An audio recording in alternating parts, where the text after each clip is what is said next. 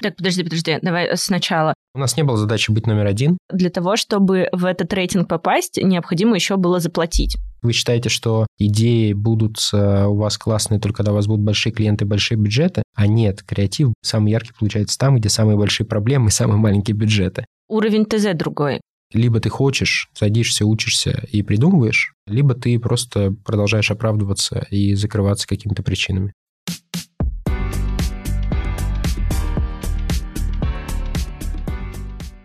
Всем привет! За микрофоном Владлена, основательница диджитал-агентства Wave и ведущая подкаста «Короче говоря». Это реалити-подкаст про диджитал, SMM и маркетинг, а это его аудиоверсия. Кстати, у подкаста с этого сезона есть еще и очень красивая видеоверсия на YouTube. Ссылку на канал обязательно оставлю в описании к подкасту. Как-нибудь перейдите, посмотрите, потому что я в восторге от нашего оформления, от качества видео, от наших прекрасных, красивых и умных гостей. Перейдите, вы точно не пожалеете. И пока вы открываете YouTube, я, как всегда, по традиции расскажу, что вообще нового произошло за последнюю неделю в агентстве.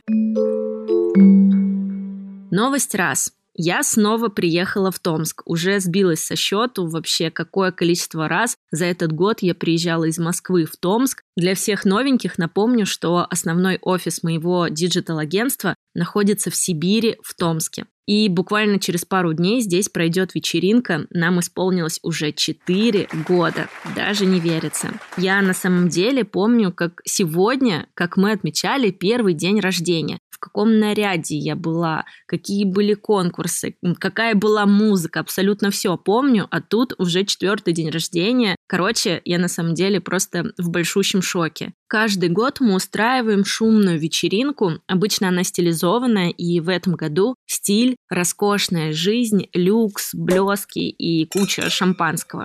Это закрытое мероприятие, но ежегодно на него мы приглашаем всех, кто с нами сотрудничал в течение года. Модели, визажисты, фотографы, видеографы, блогеры. Мы приглашаем для того, чтобы сказать им огромное спасибо за постоянное сотрудничество и дружбу, и вообще поблагодарить за то, что они всегда так э, быстро соглашаются на любые наши предложения о сотрудничестве. Это правда важно. Мне действительно кажется, что нужно в своем городе формировать вот это комьюнити людей, которые заинтересованы в том, чтобы развивать эту сферу. Традиция очень милая, и все агентство, и наши друзья ждут этот праздник. Ну, знаете, как будто это выпускной в одиннадцатом классе или собственный день рождения, когда ты очень долго к нему готовишься, выбираешь платье или шьешь даже его на заказ. Очень часто я получаю от ребят сообщения в стиле «Это вообще нормально, что я жду день рождения агентства больше, чем свой?» И из-за этого я немного даже волнуюсь, предвкушаю, что же будет на этой вечеринке. По случаю дня рождения принимаю поздравления в комментариях подкасту и с радостью передам все ваши сообщения команде, потому что я им передаю абсолютно все, что вы мне пишете в директ, и это всегда просто невероятно приятно.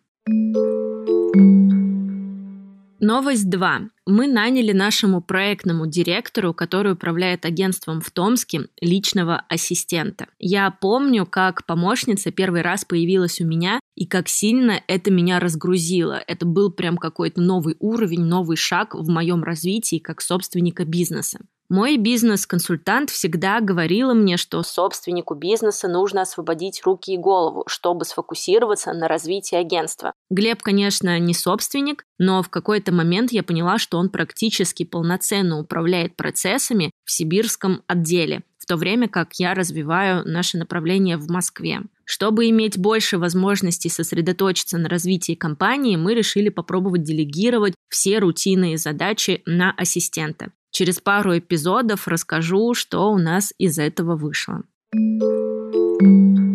Новость 3. Кажется, я эмоционально отошла от ситуации, где наш теперь уже бывший клиент схантил наших же сотрудников. Да, такое, к сожалению, бывает. И теперь у нас есть большой договор с сотрудниками, где прописана штрафная система за такой подобный казус. Я не буду сейчас останавливаться на этой ситуации, о ней мы подробно поболтали в прошлом выпуске с Леной Павельевой, партнером агентства Monsters. Не поленитесь и послушайте или посмотрите его. В нем мы поделились разными интересными историями из жизни наших агентств.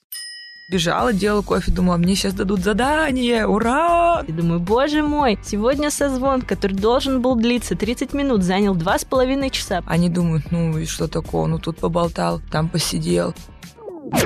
И последняя новость, четвертая. После записи выпуска, который вам сейчас только предстоит послушать, я наконец начала разбираться в рейтингах диджитал и коммуникационных агентств. Начала разбираться нормально только сейчас, хотя еще пару лет назад думала о том, что пора бы уже Wave попасть в какой-нибудь рейтинг. Ну, например, в Tagline. Вы спросите, зачем вообще это нужно? Конечно, потому что существует гипотеза, что оттуда приходят крупные клиенты. Но пару лет назад вся эта история с рейтингами показалась для меня слишком сложной, чтобы попасть в теглайн, нужно было вроде бы как официально трудоустроить сотрудников, нужен сайт. А у нас на самом деле два года назад не было вообще ни того, ни другого, и весь трафик приходил исключительно на мою страницу в Инстаграме, либо на профиль агентства. Сайт специально прошлым летом сверстали, но руки до рейтингов почему-то так и не дошли. В этот раз я настроена решительно, поэтому позвала сооснователя и креативного директора агентства Friends Moscow Дениса Елисеева, чтобы разобраться, как работают рейтинги и что вообще нужно сделать, чтобы попасть в шорт-лист Канского фестиваля. Кстати, во время записи Денис рассказал еще и про фестивали для рекламных агентств. Это вообще какой-то другой суперинтересный мир. Про фестивали я абсолютно ничего не знала, поэтому надеюсь, что выпуск вам понравится так же, как и мне. Денис, привет. Привет. Буквально на днях одни из моих коллег, диджитал-агентства, у которых есть SMM-направление, выложили в сторис э, публикацию о том, что они заняли 30 какое-то место среди всех SMM-агентств в рейтинге известности агентств. И я думаю, как составлялся этот рейтинг, если в этом рейтинге нет моего агентства? Знаешь ли ты, как вообще такое составляется, как туда попасть? Давай начнем с того, что как вообще рейтинги появляются, то есть какая у них функция. Мне кажется, первая функция, из-за которых они чаще всего появляются, когда агентства хотят как раз себе какие-то медальки. Чем мы можем отличаться? Можем отличаться портфолио. Не всем клиентам однозначно видна разница, чем агентство занимается. То есть понятно, что подход э, и работы ты можешь оценить только в процессе. Ты не можешь понять сразу. Соответственно, агентствам нужны какие-то медальки мы вот такие, у нас столько человек, вот с этими клиентами мы работаем. Соответственно, рейтинги – это тоже такая медалька, какое место ты занимаешь, и каждый их подает по-своему. Второе, что помогает рейтинги, это они помогают и клиентам, и брендам в том числе, для того, чтобы ориентироваться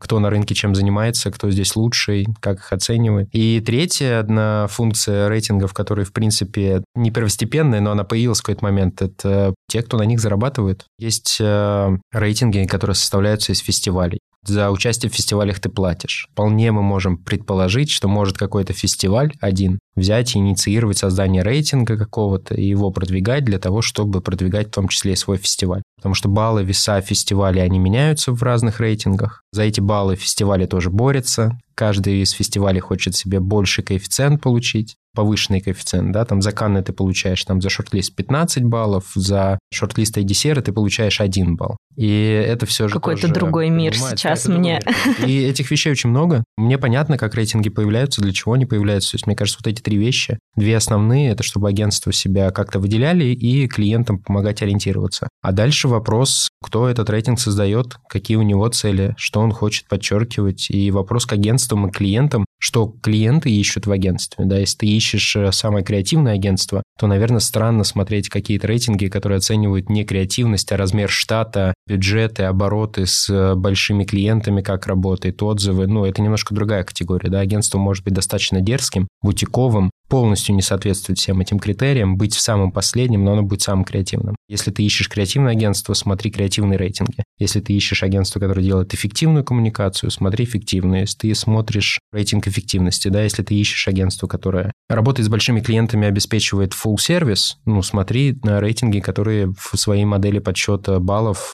имеют эти показатели. Но мне кажется, мало кто так делает. Кто-то просто влюбляется в один из рейтингов, э, смотрит по нему, он считает по одной модели сам рейтинг, а клиент выбирает э, как бы по критерию креативности, и потом удивляется, а почему как бы это не совпало, да, мы же вас хотели как креативных, а оказывается, как бы выбрали вас по другому рейтингу. А насколько вообще объективна эта оценка? Кто оценивает? Все субъективно. Ну, как бы это а кто оценивает? такая банальная фраза. Ну, слушай, в каждом рейтинге по-своему. Я могу рассказать про тот рейтинг, в котором мы активно участвовали 5-7 лет, и за который мы боролись, который у нас был как бизнес-инструмент. Это рейтинг креативности АКАР а, и рейтинг эффективности АКАР. Там есть подразделение Digital, недавно оно появилось, и есть маркетинговые услуги. Вот для нас был основной рейтинг рекламы. Это рейтинг коммуникационных агентств. Ассоциация коммуникационных агентств России, АКАР, самая крупная наша ассоциация. Еще есть маркетинговая ассоциация. И, соответственно, мы участвовали в этом рейтинге, потому что мы считаем, что те формулы, которые он использует, именно это и мы хотим а, показывать. Да, именно в этом мы хотим соревноваться с другими агентствами.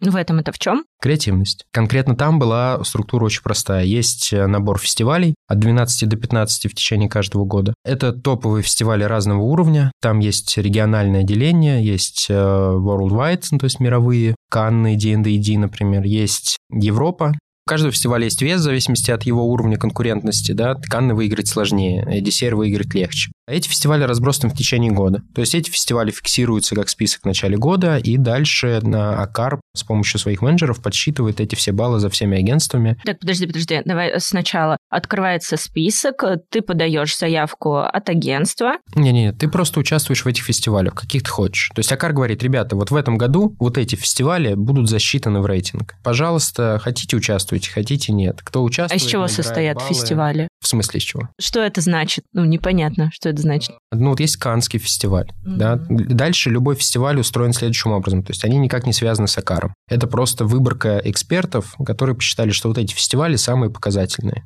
А, и дали им веса. И, соответственно, дальше происходит следующая вещь, то, что ты сам смотришь на фестивале, когда у него дедлайны, то есть ты должен собрать кейс, видеокейс, как рассказать, как твой проект был сделан, чем он уникален, заполнить заявки, заполнить там данные какие-то, которые нужны, загрузить все это в нужном формате материал на сайт, оплатить, и, соответственно, дальше ты ждешь результатов. Конкретно дальше приходит жюри. В случае Кан это ведущие эксперты со всего мира, люди, которые делали самые знаковые компании в мире. Они сначала отсматривают это онлайн, делают такой лонг-лист, После этого они встречаются физически или в зуме, формируют уже шорт-лист и выбирают победителей награды. Соответственно, даже попадание в шорт-лист в Канны для России это уже престижно. То есть у нас не так много. Каждый год там 10-12 работ попадают минимум в шорт-лист, ну или берут награды. Это очень мало. В принципе, чтобы понимать, как бы порядка 500 канских львов разыгрывается ежегодно. У той же Америки 100, 150, 200 львов за год, может быть. Вы получили два. Три канских льва и пять шорт-листов.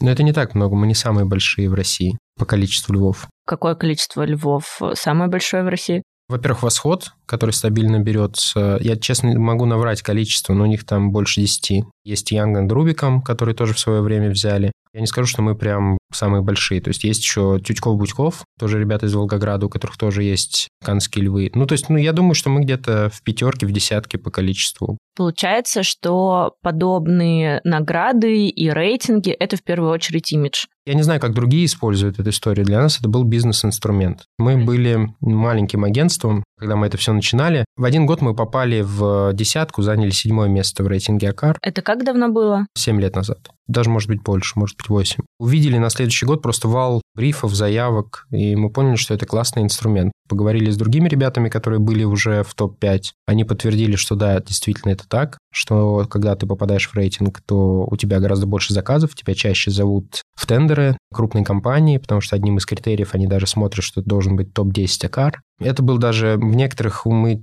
получали даже брифы, где это было обязательным элементом от закупок, то есть закупки иначе не пропускали вас в тендер, если вы не были в топ-10 АКАР.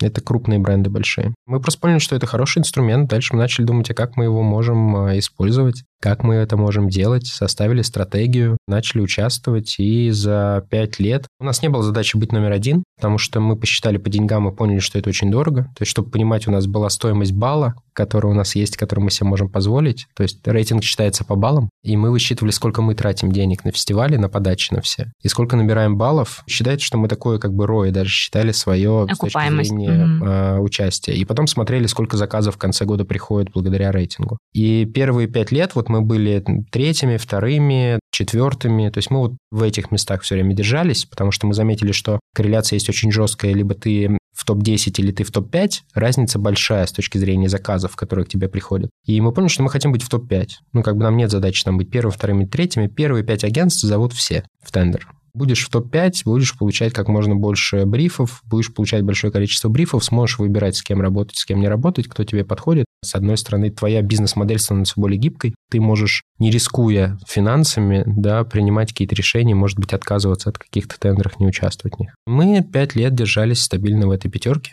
выигрывали награды. То есть у нас была чисто практическая история, что почему мы участвовали в этих всех фестивалях, была стратегия. Получается, для того, чтобы в этот рейтинг попасть, необходимо еще было заплатить ну, за заявку. Не за заявку, ты платишь фестивалем за каждое участие. Вот ты подаешь, например, одну работу в несколько категорий. За каждую категорию ты платишь. Например, если ты там в EDCR подаешься, то ты платишь там от 9 до 12 тысяч рублей. А если ты подаешься в Канны, то ты платишь от 300 до 1000 евро за одну заявку. Соответственно, чтобы выиграть, надо шансы увеличивать, подавать надо больше как Андрей Губайдулин правильно говорит, владелец и совладелец восхода, ты можешь, конечно, сколько угодно стратегию разрабатывать и прочее, но если ты делаешь плохую работу, то как бы никакая стратегия тебе не поможет. Помимо этого, надо, конечно, делать мирового уровня проекты для того, чтобы стратегия помогала ими выигрывать международный фестиваль. Вот вопрос тогда и про проекты. Что делать, если ты небольшое агентство, и у тебя, ну, проекты пока среднего уровня, потому что такое ТЗ и такой клиент. Ты хочешь попасть в рейтинг, и тебе нужен качественный классный кейс. Соответственно, что делать? Чтобы его реализовать самим, Размер бюджета на проект, крупность клиента, известность, это, конечно, помогает. Чем известнее клиент, делаешь ли ты для Levi's или делаешь ли ты для тульской швейной фабрики рекламу, конечно, Levi's легче заметить. Но это не значит, что ты не можешь выиграть Канского льва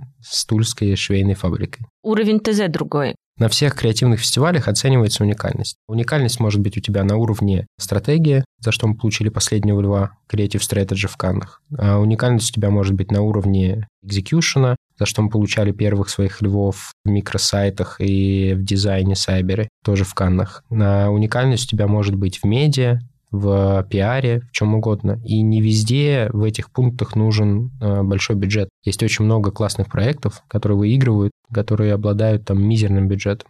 Мизерный это какой? Ну, слушай, вообще нулевым иногда. Ну, то есть был э, канский кейс, который мне понравился. Это такой селф-промо. Это, на самом деле, вот тоже ответ на то, что можно делать маленьким агентством. Одно из агентств э, решил найти бухгалтера. На самом деле, я думаю, что они просто придумали этот проект, чтобы выиграть Канны. Ну, сделали какой-то интересный креативный кейс. Это просто пример того, что можно делать бесплатно. И они просто во все агентства сделали перевод в 1 доллар. Ну, то есть своих конкурентов на рынке у себя сделали перевод на их счет в 1 доллар. В пометке к платежу написали, что мы ищем очень внимательного бухгалтера. И контакты оставили. И с ними связалось несколько человек, и они схантили одного. Интересно, насколько это правда. Но это не сложная вещь, то есть это технически возможно сделать. И таких проектов миллион, ну то есть тех, которые, ну, сколько бюджет нужен на это? Никакой. Ну, нужен бюджет только на то, чтобы собрать видеокейс по результатам этого проекта и податься на фестиваль.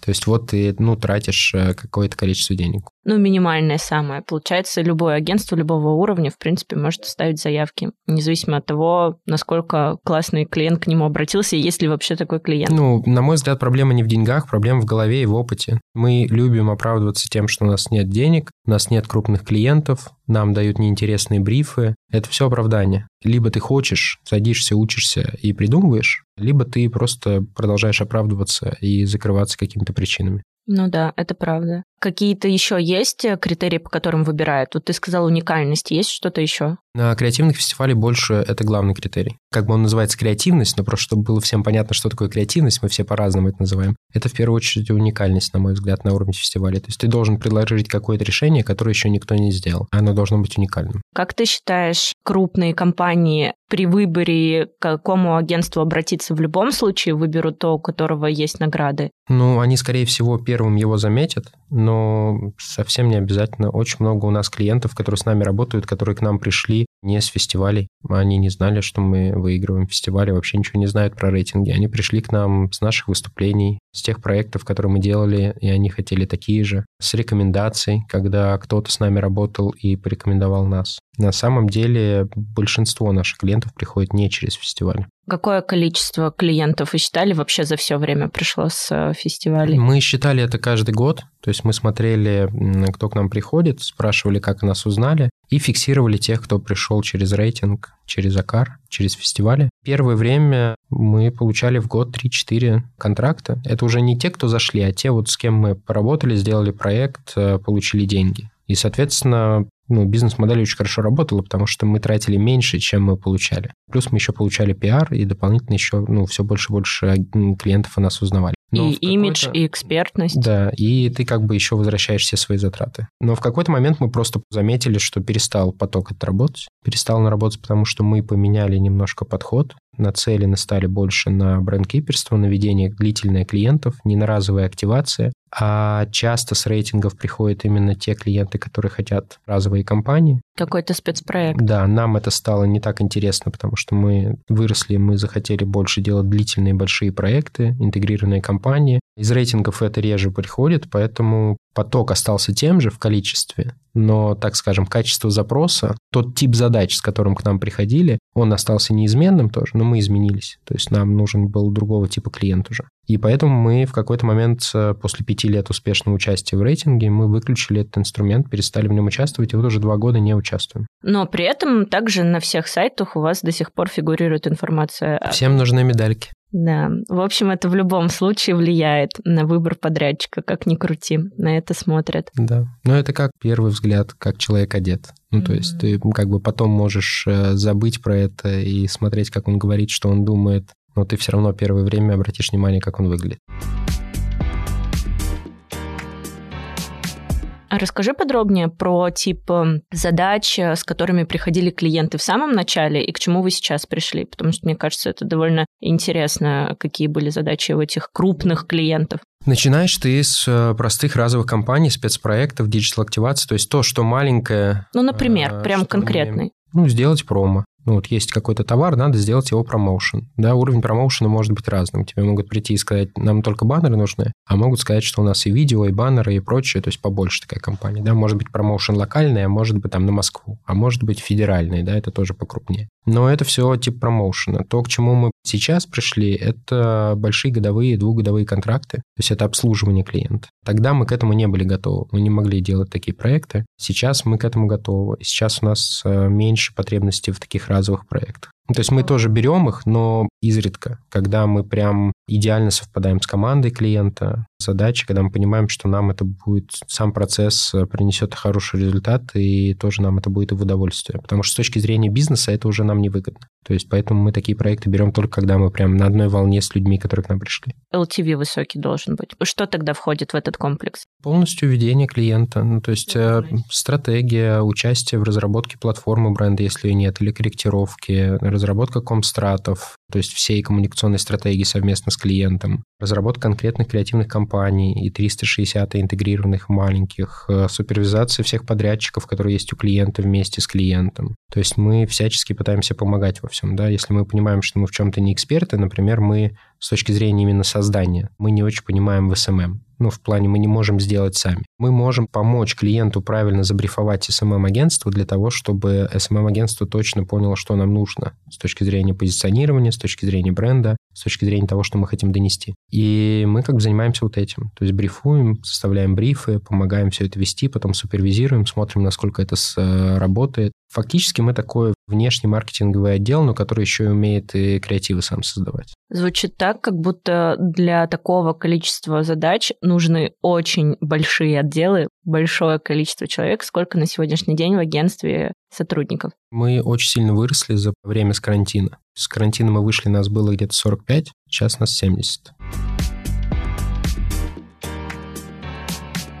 Давай вернемся к теме рейтингов можно ли купить себе место. Потому что, когда мы начали анализировать, и это была одна из гипотез нашего агентства, что необходимо выйти куда-либо, потому что пока мы не представлены ни в каких рейтингах, и я заметила, что на многих прям есть такие пункты, как на Авито, когда место обведено рамочкой, и ты явно понимаешь, что это место куплено. И мне кажется, все это понимают. Соответственно, у меня возникает вопрос, зачем тогда покупать это место, если оно еще и явно выглядит так, как будто его купили, Ты говоришь про рейтинг, в котором мы никогда не участвовали, потому что у меня к нему много вопросов. Будем называть название.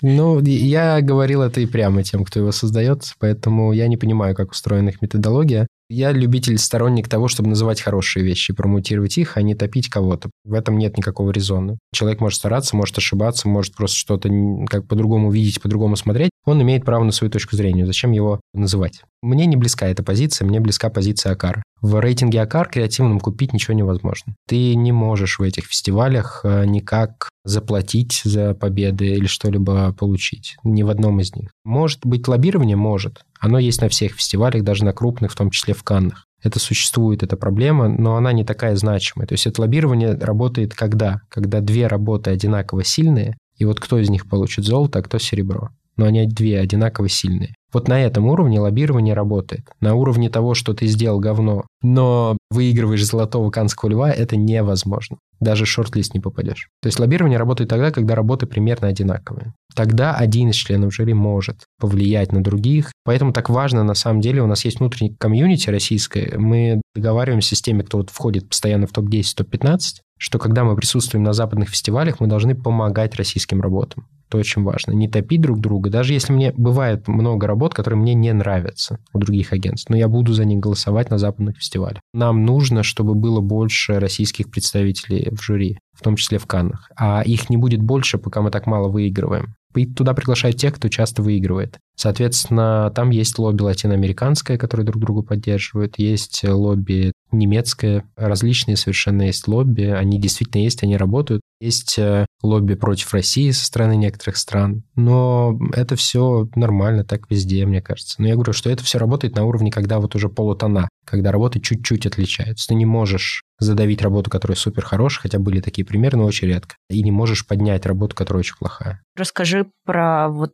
эти истории? А, ну, была история давно, уже лет пять назад. Представитель России наговорил на другую российскую работу в Каннах, в жюри, и она не получила заслуженную награду. Потому что это были конкуренты? Никто не знает, почему это произошло. Но все на него очень сильно обиделись, его даже исключили из АКАР. После этого был очень большой разговор, который, мне кажется, инициировал Андрей Гуайдулин на, на тему того, что давайте, ребята, будем все-таки поддерживать друг друга, любим мы там друг друга, не любим, нравится нам работа или нет, давайте свою вот эту принципиальность уберем, потому что это выгодно нам всем. Прикольно, это как в Олимпиаде. Страной, все вместе. Просто еще почему выгодно? Потому что я не считаю, кстати, что мы на уровне идеи слабее вообще международного уровня. То есть у нас хороший уровень идей, очень многие ребята придумывают. Мы слабые с точки зрения артикуляции. Что это значит? А, то, как мы собираем кейсы, как мы рассказываем. Сама истории, презентация. Как мы подаем. У нас эта культура полностью отсутствует. Никто вообще этому не учит. Плюс это не родной нам язык. Потому что понятно, что американцам проще, да, мы собираем сначала кейс на русском, потом его переводим на английский. Они сразу собирают на своем родном языке и всегда могут гораздо проще рассказать. Это нас не оправдывает.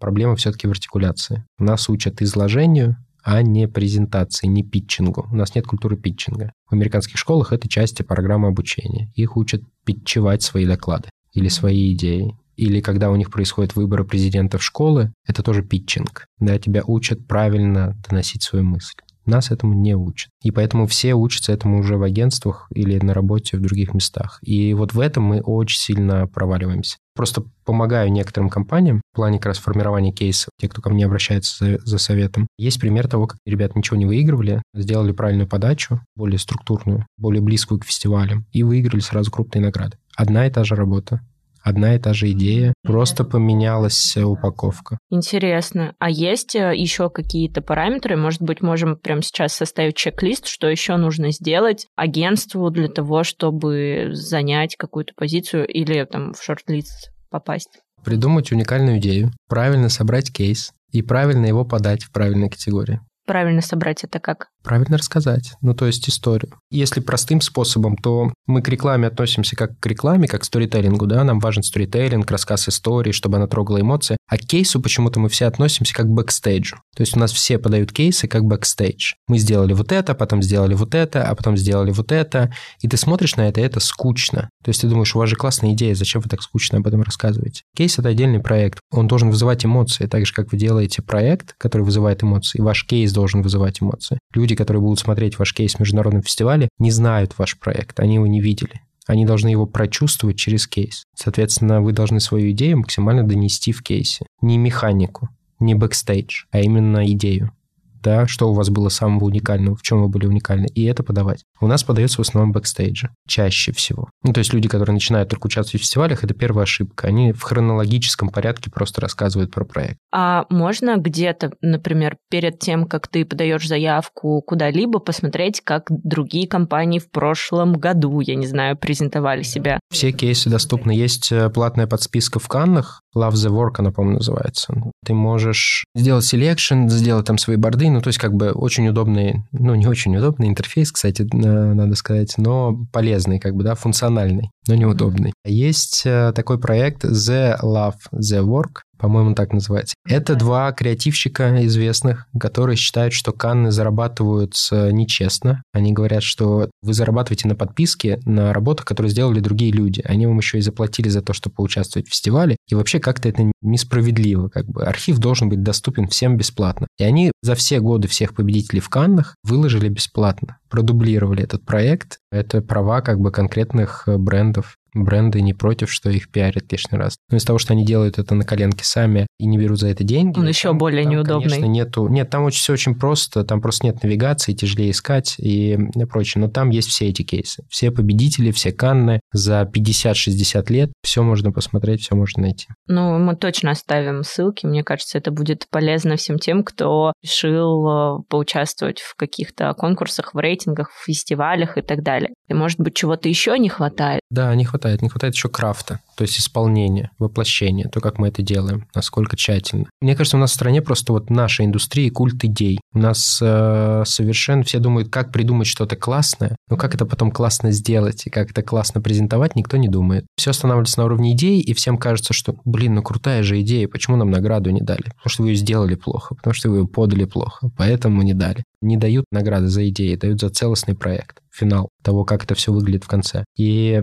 поэтому начинаются вот эти заговоры. У нас же классная идея, уникальная, а нас засудили, а там все куплено, а там все нереально. Просто если плохо сделана работа, то идея тоже меньше оценивается уже. Все остальное у нас хорошо. А все, больше нет ничего остального.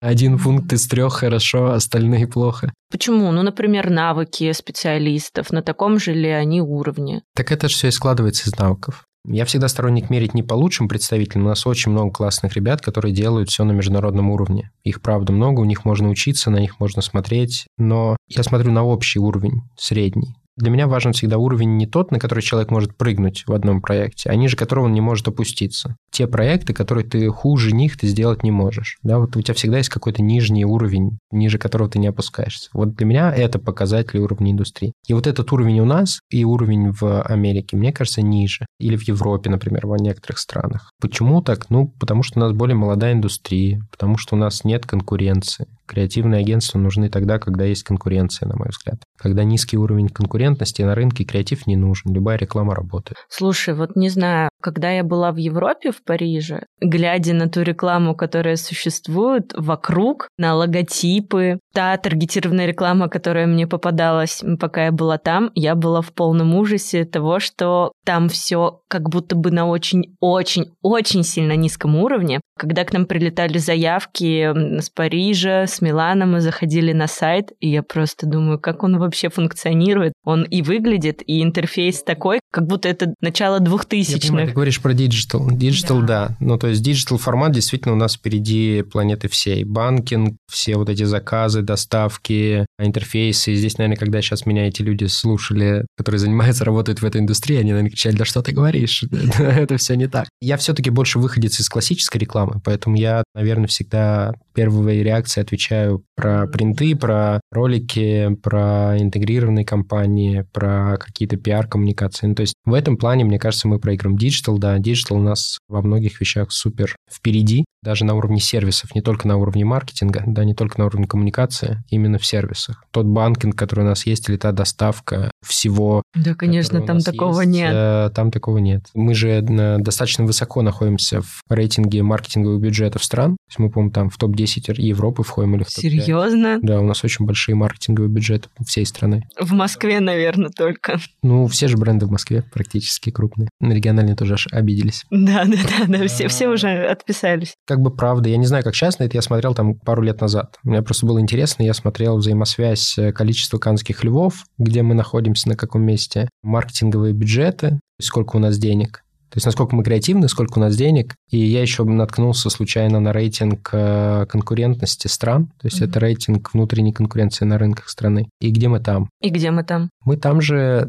примерно в третьем десятке в Европе. Там же, где мы находимся в рейтинге в Каннах, как ни странно. То есть очень коррелирует все. Чем э, а страны, которые занимают в первой десятке, они же в первой десятке в Каннах. Моя как бы гипотеза очень простая. Креативность появляется тогда, когда есть либо большая конкуренция, либо когда нет денег. У нас нет ни того, ни другого. Это правда, потому что ну, агентство мое начинало развиваться в регионе, поскольку все бюджеты очень сильно урезаны, то ты каждый раз пытаешься, ну, грубо говоря, из говна сделать конфетку, потому что нет другого варианта, потому что плохо делать ты не хочешь и не можешь, иначе зачем вообще все это? И ты пытаешься сделать очень круто и интересным, за то, что иногда делают регионы, там, например, в Москве берут сотни тысяч рублей, а там ты не берешь таких денег и иногда можешь сделать бесплатно, просто потому что хочешь сделать хорошо. Ну вот мне кажется, знаешь, важный момент, на все же едут в Москву, мне кажется, это неправильно. Я вот всячески поддерживаю агентства, которые не, не едут в Москву и которые остаются там. Я понимаю, как им сложно. Вот это именно. Реалистическая как бы причина, но я вижу много примеров, когда агентства начинали работать с московскими заказчиками, никуда не приезжая, особенно после карантина. Дима Тютьков, которого агентство в Волгограде, Андрей Губайдулин, которого в Екатеринбурге. В Екатеринбурге еще есть несколько отличных агентств, которые тоже там базируются. В Краснодаре агентство тоже хорошее. Мне кажется, что просто скорость э, выхода на рынок на большие крупные компании, он быстрее осуществляется, если ты в этот момент находишься здесь. Мне кажется, это стереотип.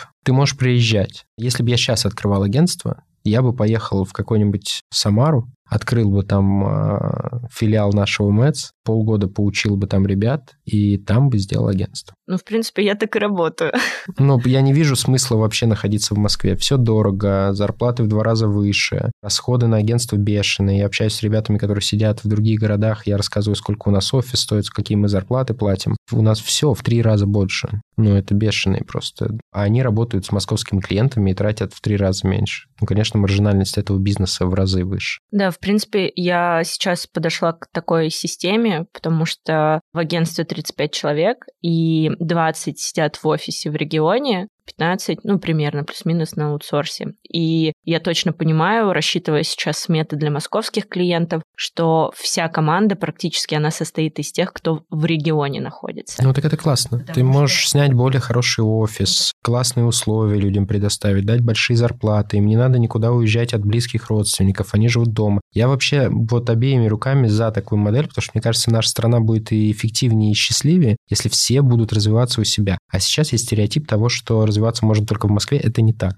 Это неправда. Очень много примеров, где ребята развиваются в регионах, и я вот всех призываю не бояться. Вы считаете, что идеи будут э, у вас классные только когда у вас будут большие клиенты, большие бюджеты, а нет, креатив самый яркий получается там, где самые большие проблемы и самые маленькие бюджеты. Поэтому у вас просто под ногами лежит куча креативности и куча креативных возможностей, и просто вы сейчас оттуда уезжаете, наоборот, лишая себя, и заходите в то же колесо, в котором мы бегаем там на протяжении многих лет. Все большие клиенты на вас обратят внимание, независимо от того, где вы находитесь. Главное сделать классный проект. И проблема не в локализации вашей, а в том качестве, которое вы пока делаете. Надо просто учиться, развиваться и делать более яркие вещи. И как раз подобные конкурсы и фестивали помогут в этом заполучить, э, сидя в регионе. Фестивали и рейтинги – это отличный инструмент как раз для молодых агентств, для того, чтобы засветиться. Просто смотрите, что за фестиваль, что он оценивает, и что за рейтинг, что он оценивает, и в чем вы хотите засветиться. И главное, не покупайте место, как на Авито. И хотите ли вы засветиться вообще в этом месте? Да. Слушай, есть такой вопрос, который я задаю всем нашим гостям. Собираю статистику по среднему чеку на рынке на разные виды услуг. Мне кажется, что это будет потом очень полезная статистика, потому что представители могут быть и из региона, и из Москвы, и из разных городов, и потом соберется такая большая база. Какое у вас направление основное? Brand keeping мы для себя обозначили. То есть это сложно, это не одна какая-то единая история. Мы ведем бренды, развиваем их, создаем или ведем вместе с клиентами, разрабатывая рекламные кампании. У нас все есть и дизайн, и стратегия, и креатив, и супервизация продакшена, и супервизация подрядчиков. Ну, я не могу сказать. Запуск что... бренда комплексный. Не СММ, ну да, это маркетинг, ближе к маркетинговым задачам, то есть и классическим коммуникационным задачам. Можешь поделиться, какой средний чек на такую услугу? Если это вообще так рассчитывается, это, наверное, бюджет это на год. Очень, это опять то же самое, что очень сложно, да. Есть годовые контракты, где ты дешевле что-то отдаешь, есть э, контракты, где что-то входит, что-то не входит. Есть задача просто на рекламную кампанию. Ну, то есть я не понимаю, с чем мы сейчас будем мериться. Ну, диапазон может быть разный, там, от... Э, но это все равно в миллионах. В миллионах. Есть, да. Интересно.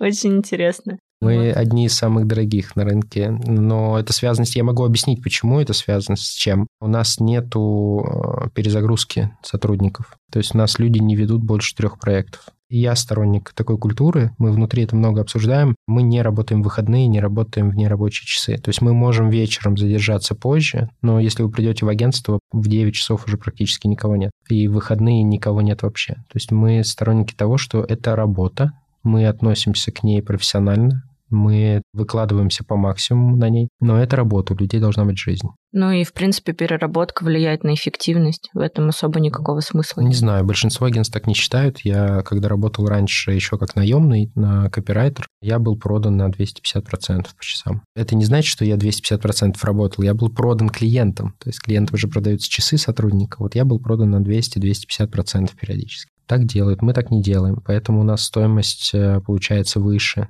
из-за того, что мы меньше можем брать проектов, мы не можем демпинговать, наша себестоимость продукта выше, у нас нет медийки, которой мы можем покрывать креативные ресурсы, да, есть классическая форма, когда медиа-агентства очень дешево продают креатив, потому что они зарабатывают на медийке, да, в десятки раз больше, и они могут хоть бесплатно отдать его. Мы не можем, у нас нет э, другого инструмента, чем мы можем компенсировать. По факту, да, мы стоим дороже многих агентств на рынке, но не потому, что мы самые такие богатые, а потому что просто мы одни из тех, кто честно заявляет себестоимость продукта. А он дорогой. Спасибо тебе большое, что ответила на этот неудобный вопрос тоже. И, в принципе, за наш разговор, мне кажется, интересно получилось. И сравнение с Европой, и поговорили про регионы. Поэтому спасибо. Спасибо тебе за приглашение. Надеюсь, было интересно. Ребята, не знаю, как вы, но я после записи с Денисом очень вдохновилась и начала чекать правила создания грамотного кейса для рейтинга и собрала инфу о том, как вообще понять, что проект достоин оформления в кейс. Хочу поделиться этими важными пунктами с вами. Предположим, что у вас проект по производству энергетиков. Если вы хотите, чтобы в дальнейшем вам приходили подобные клиенты с подобными задачами, то обязательно оформляйте такой проект в кейс. Второй важный пункт – клиент должен быть не против публикации кейса по своему проекту. Это очень важно, поэтому предварительно пообщайтесь со своим клиентом для того, чтобы получить разрешение и желательно в письменном виде. Оформляйте проект в кейс, если вы используете новые инструменты и технологии, если такого до этого на рынке вы не видели. Также оформлять в кейс необходимо проект, где вы решали необычную задачу или обычную задачу, но необычными решениями. Например, вы использовали интеграцию онлайн и офлайн инструментов вместо стандартного SMM, или, может быть, вместе с клиентом разработали какой-то специальный продукт для того, чтобы продвинуть его услуги или товар. Если ваш клиент какая-то большая и известная компания, то тоже следует этот проект оформить в кейс, потому что благодаря своей известности вы сможете заполучить дополнительное внимание к кейсу и к своей компании. И следующий пункт – результативность. Если у вас есть возможность оцифровать все показатели и предоставить все цифры до сотрудничества с вами и после, то, конечно, такой проект тоже стоит оформить в кейс. Ну и последнее – комплексное решение проблем заказчика. Если говорить про область SMM, то, конечно, стратегия плюс продакшн плюс таргет ценятся на рынке больше, чем просто таргет или чем просто стратегия или продакшн. Какая вообще должна быть структура у кейсов? На самом деле она практически всегда одинаковая. Это база, и думаю, что многие из вас с ней знакомы. Но на всякий случай я собрала для вас удобный чек-лист мой любимый из нескольких пунктов, к которому вы всегда сможете вернуться, переписать себе в блокнот, в заметки и быстро применить к своей работе. Первое – это, конечно, задача. Какая задача была поставлена заказчиком, с какой проблемой он к вам обратился и вообще, чего он от вас ждал.